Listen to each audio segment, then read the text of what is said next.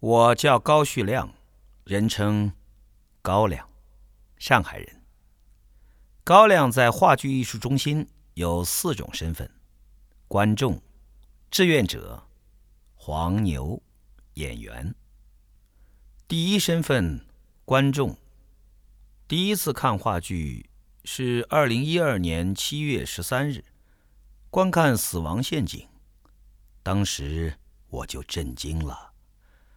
原来话剧是这样的，居然这么的好看，从此一发不可收拾的喜爱上了话剧，喜爱上了上海话剧艺术中心。第二身份。志愿者如何能够更好的回馈自己喜爱的话剧艺术中心呢？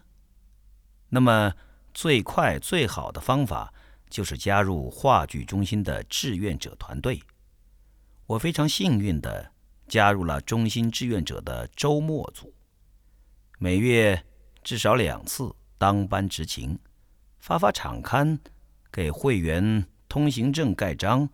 会员活动的时候签到、拍照、录音，在自己快乐的同时，把快乐传递给更多的人。第三身份，黄牛。注意，这里的黄牛带着引号。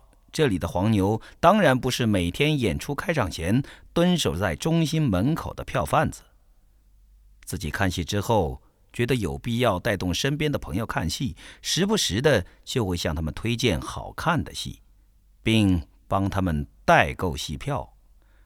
看戏之后，志同道合的朋友也逐渐多了起来，朋友多了，渠道也就多了，也就可以帮着朋友转让或者换票。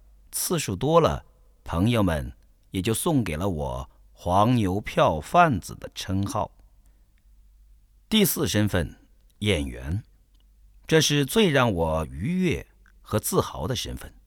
说是演员，其实只是原告证人演出时需要一些观众来出演剧中法庭上的陪审团。连续参加了两轮的演出，虽然有的时候真的很累，等同于要上一个月的长夜班，但是每天在后台。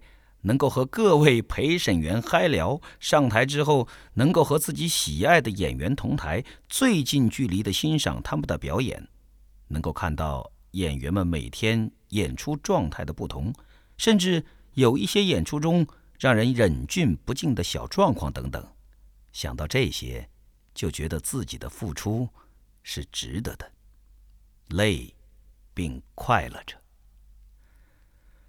二零一三年九月十四日，是一个值得纪念的日子，因为在这一天之内，我进行了四种身份的转换。那天是中心的半假日，作为观众，我早早的就到了中心门口排队；作为黄牛，我身上自然背负了帮朋友买票的任务；作为志愿者，我有着维持现场秩序的义务。在我买好票号。立马切换成了志愿者模式。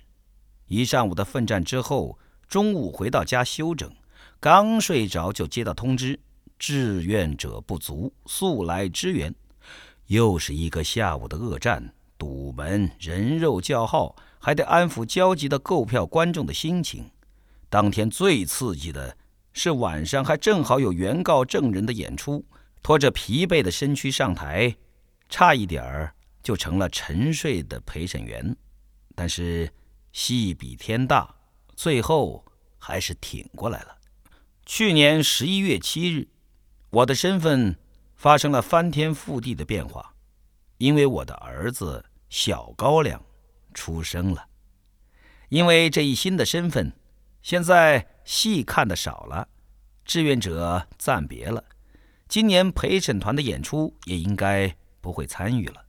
但是我还是会回归的，并且随着小高粱的成长，我会培养他成为最年轻、最狂热的观众和最年轻的志愿者。